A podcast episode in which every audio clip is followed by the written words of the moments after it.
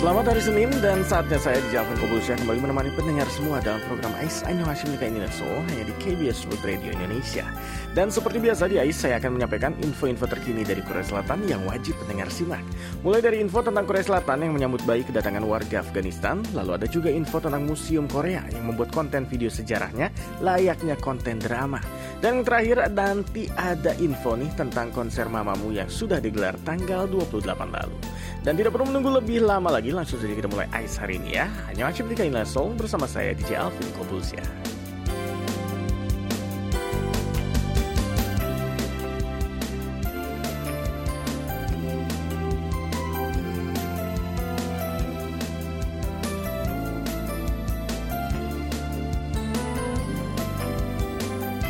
Ya mendengar, di saat dunia sedang fokus untuk menghentikan pandemi COVID-19, warga negara Afghanistan tengah berjuang untuk selamat dari konflik yang kini tengah melanda negaranya. Dan belakangan ini, berita terkait konflik Afghanistan banyak kita temukan di berbagai media ya, dan tentunya rasanya sangat miris mendengar, mendengar dan melihat kondisi warga Afghanistan yang harus hidup di bawah serangan yang terus datang dari kelompok Taliban. Dan yang lebih miris lagi, mendengar, konflik ini sudah menelan banyak korban jiwa, termasuk anak-anak. Jadi hak manusia untuk hidup aman dan bebas konflik sepertinya masih belum dapat terwujud di negara ini karena harus terus hidup di bawah tekanan. Bahkan nih, sejak Taliban menguasai Afghanistan, hak-hak perempuan untuk sekolah bermasyarakat juga sedang dalam proses pertanyaan.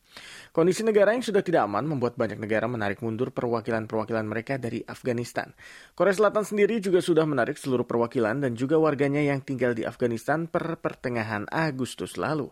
Pesawat terakhir dari Afghanistan membawa tiga orang diplomat beserta satu orang warga Korea untuk diberangkatkan ke negara Timur Tengah lainnya yang lebih aman.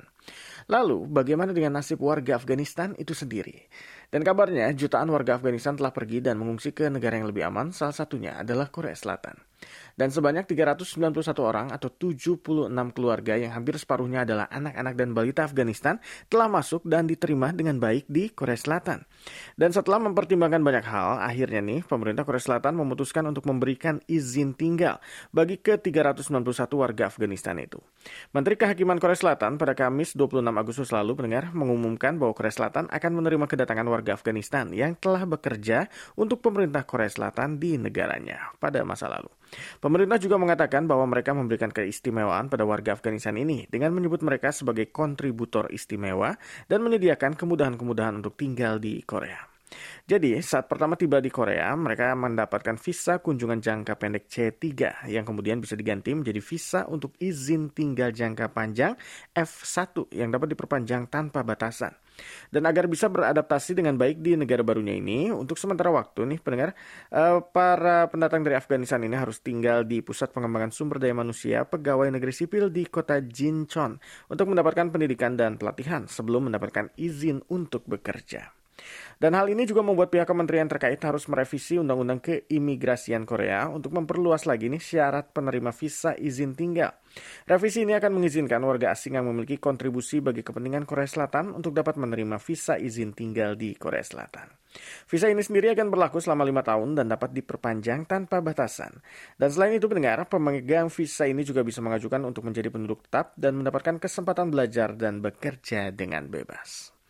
Tindakan Korea Selatan ini dianggap sangat luar biasa pendengar. Kenapa? Karena di saat negara lain masih menyebut kedatangan para warga Afghanistan ini sebagai pencari suaka, Korea Selatan malah memperlakukan tamu-tamu ini dengan istimewa dengan memberikan izin tinggal dan kesempatan untuk menjalani hidup baru mereka di negara ini senormal mungkin dengan biaya hidup, pendidikan, dan juga kesempatan kerja. Jadi banyak negara nih yang mengapresiasi keputusan yang diambil oleh Korea Selatan ini pendengar. Ada yang menyebut seharusnya seperti inilah suatu negara berterima kasih pada orang-orang yang telah bekerja untuknya. Dan ya, sepertinya ini adalah bentuk terima kasih dari Korea Selatan pada warga Afghanistan yang telah bekerja untuk Korea Selatan. Dan dalam kondisi seperti ini, memang bentuk balas budi yang terbaik adalah menyediakan tempat tinggal yang nyaman dan aman tentunya bagi mereka yang kini telah kehilangan rumah di negara mereka sendiri. Bukankah begitu, pendengar?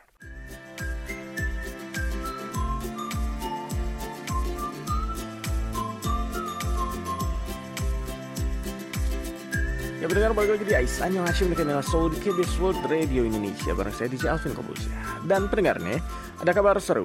Buchon International Comic Festival atau BICOF tahun ini BICOF, BICOF tahun ini akan kembali digelar. Dan sama seperti tahun lalu BICOF ke-24 ini akan tetap digelar dengan dua cara Yaitu online dan offline mulai tanggal 4 sampai 12 September mendatang dan tahun ini Bikoff mengusung tema New Normal New Connection dengan menyediakan berbagai rangkaian acara menarik untuk para pecinta komik-komik Korea, mulai dari jumpa fans dengan para penulis komik, ada juga festival cosplay atau Gyeonggi International Cosplay Festival, dan juga seminar yang mengangkat tentang berbagai isu yang kini tengah terjadi.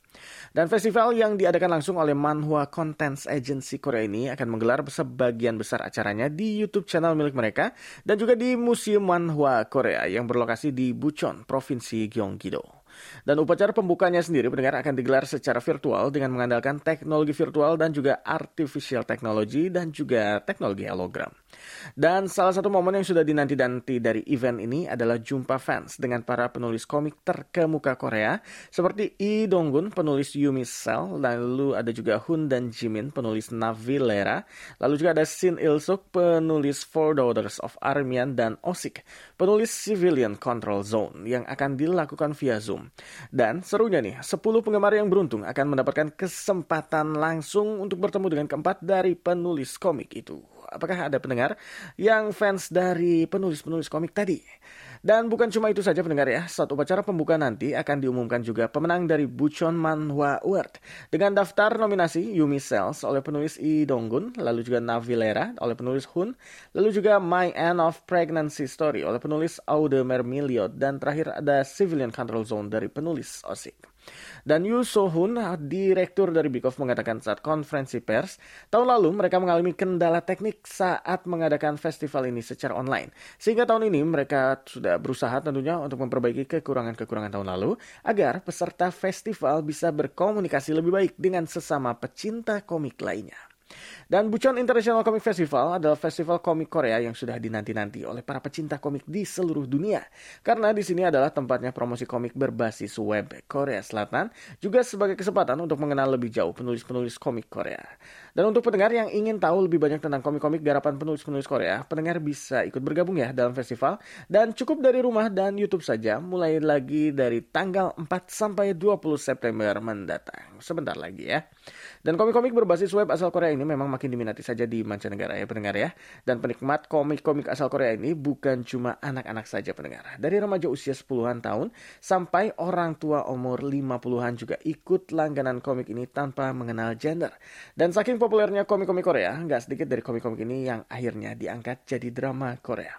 Dan biasanya drama Korea yang diangkat dari serial komik punya banyak penonton dan rating yang tinggi.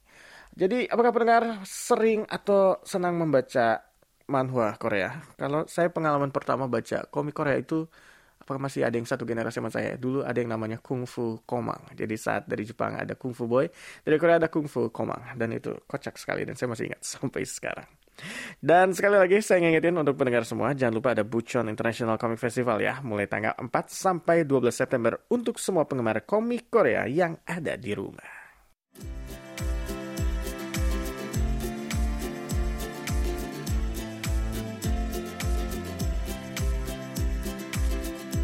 Dan mendengar, bagi sebagian orang, jalan-jalan ke museum adalah sesuatu hal yang membosankan. Apalagi bagi kalangan muda, sepertinya museum bukanlah tempat yang pas dan cocok untuk berkencan atau jalan-jalan bersama teman. Tapi lain ceritanya nih, kalau museum-museum sejarah ini dibuat lebih kekinian dan punya konten yang sangat menarik untuk anak-anak mudanya. Dan di tengah kondisi pandemi yang membuat museum tidak lagi sebebas dulu untuk dikunjungi, Museum Nasional Jinju membuat inovasi menarik agar masyarakat tetap bisa belajar sejarah dari rumah, khususnya bagi anak-anak mudanya. Dan konten sejarah yang biasanya membosankan dan kurang diminati jadi lebih menarik setelah pihak museum membuat konten sejarah yang menarik dan bisa membuat penasaran para generasi muda. Dan sejak November tahun lalu, pendengar, Museum Nasional Jinju merilis konten video berjudul Firepower Shipbuilding yang berisikan tentang sejarah senjata yang dipakai selama pertempuran Korea dulu. Dan tidak seperti konten-konten sejarah kebanyakan, pihak museum membuat video-video ini dengan konsep mirip drama Korea dan video game yang selalu berhasil menarik perhatian para generasi muda. Dan terinspirasi dari drama Kingdom, pria muda berusia 31 tahun yang berada di balik pembuatan konten-konten bersejarah Museum Nasional Jinju ini berhasil menarik minat generasi muda untuk kembali menonton video lewat kisah yang menarik. Seperti kisah pertempuran Manyong di Hamgyongdo tahun 1467 dan juga di Ohyeon Japo yang ada dalam drama Kingdom. Video pertempuran ini kini telah ditonton ratusan ribu kali sejak dirilis dan selain dari drama, unsur-unsur dalam game online juga jadi terinspirasi dalam pembuatan judul yang menarik. Dan agar terlihat seperti cerita sungguhan pendengar, pihak museum juga mereproduksi adegan pertempuran seperti nyata dengan baju besi dan senjata yang semirip mungkin dengan aslinya. Dan demi membuat konten ini, sang kreator pun harus membuat kostum dinasti Joseon sendiri selama 10 hari. Dan Museum Junju sendiri telah dibuka sejak 2 November 1984 dengan desain bangunan karya arsitek Kim Sogan. Dan awalnya museum ini dibangun untuk mengenalkan budaya dinasti Gaya dan sebagai tempat penelitian arkeologi Gyeongsangnam-do Barat. Namun di tahun 1998 berubah menjadi museum sejarah tentang invasi Jepang ke Korea. Mengingat lokasinya di benteng Jinjusong yang pernah jadi medan perang ganas selama invasi Jepang ke Korea di tahun 1592. Jadi seru sekali pendengar kalau kita bisa nonton cerita sejarah negara sendiri tapi nontonnya seperti nonton drama atau film-film. Selain bisa jadi hiburan, kita juga bisa dapat pengetahuan baru yang otentik karena ceritanya dibuat langsung oleh pihak museum. Jadi, kalau pendengar juga penasaran seperti apa video-video sejarah yang dirilis oleh Museum Nasional Jinju, pendengar bisa langsung cek videonya ya di YouTube resmi Jinju National Museum. Jinju National Museum.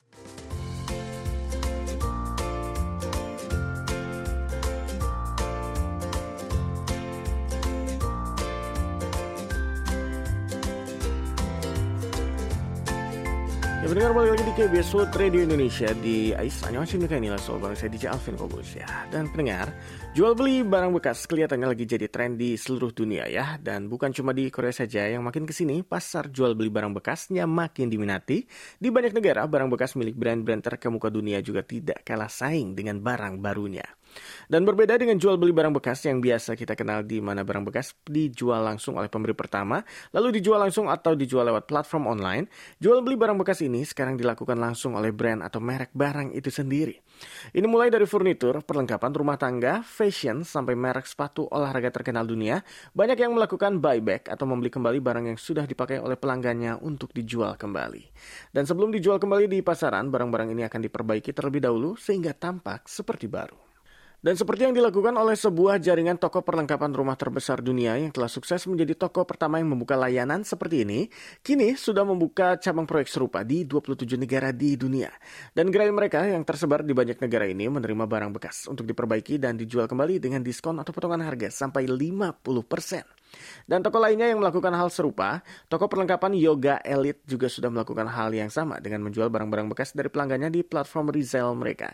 Dari kaos, legging, sweater, dan perlengkapan yoga lainnya mereka beli dari pelanggan untuk dijual kembali dengan harga 5 sampai 24 USD atau dolar Amerika.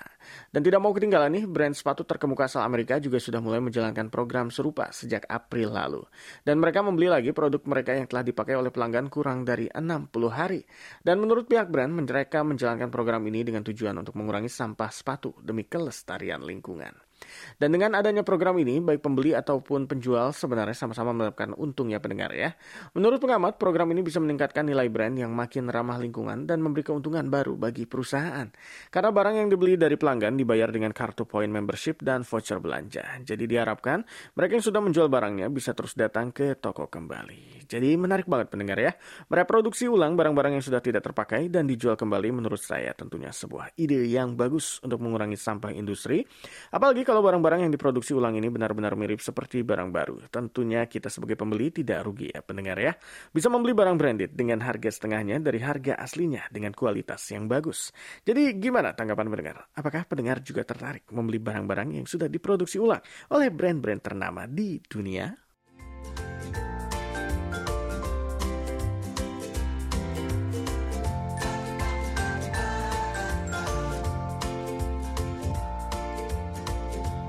Ya pendengar, siapa yang tidak kenal girl group Mamamoo? Jadi Mamamoo baru saja sukses menggelar konser online mereka yang bertajuk WOW atau WAW yaitu Where Are We di tanggal 28 Agustus lalu. Dan ini adalah konser tunggal pertama Mamamoo dalam dua tahun terakhir. Dan dalam konser kemarin pendengar, selama 180 menit Mamamoo membawakan lagu-lagu andalannya, juga lagu-lagu baru yang berisi tentang perjalanan karir mereka selama tujuh tahun terakhir.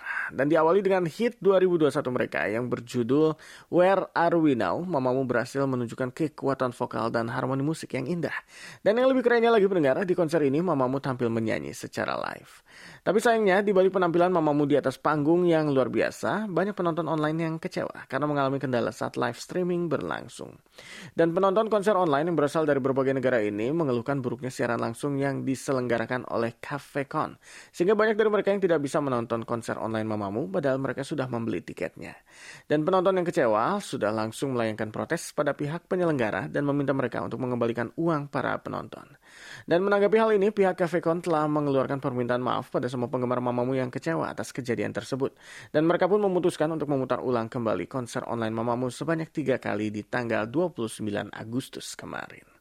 Jadi sayang sekali ya pendengar ya, padahal banyak penggemar Mamamu yang sudah rindu dan menunggu konser idola mereka. Tapi mereka malah harus kecewa karena konser yang sudah dinanti-nanti tidak sesuai dengan harapannya. Apalagi konser ini berisikan tentang kisah perjalanan karir Mamamu selama tujuh tahun berkarir, jadi tidak heran ya pendengar ya. Kalau banyak yang kecewa dan merasa dirugikan akibat buruknya siaran langsung tanggal 28 Agustus lalu. Dan apa pun keputusan yang diambil oleh pihak Cafe untuk mengobati kekecewaan para penggemar Mamamu, semoga tidak mempengaruhi reputasi Mamamu ya pendengar ya. Apalagi sebentar lagi Mamamu akan comeback dengan album kompilasi mereka pada bulan September mendatang. Dan kabarnya, album ini akan berisikan lagu-lagu lama Mamamu dalam versi baru, beserta lagu-lagu baru mereka.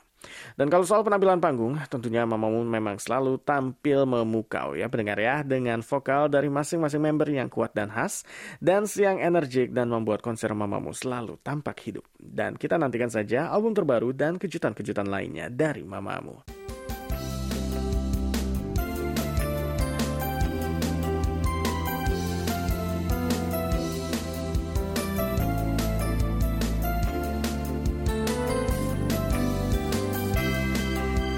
Dia info-info terkini dari Korea Selatan yang bisa saya kasih ke pendengar semua hari ini. Semoga info-info tadi bisa menghibur dan menginspirasi pendengar semua. Jangan lupa untuk dengarkan lagi program Ais besok di jam yang sama. Saya DJ Alvin Kubulsi undur diri, Neldo Hamkeyo.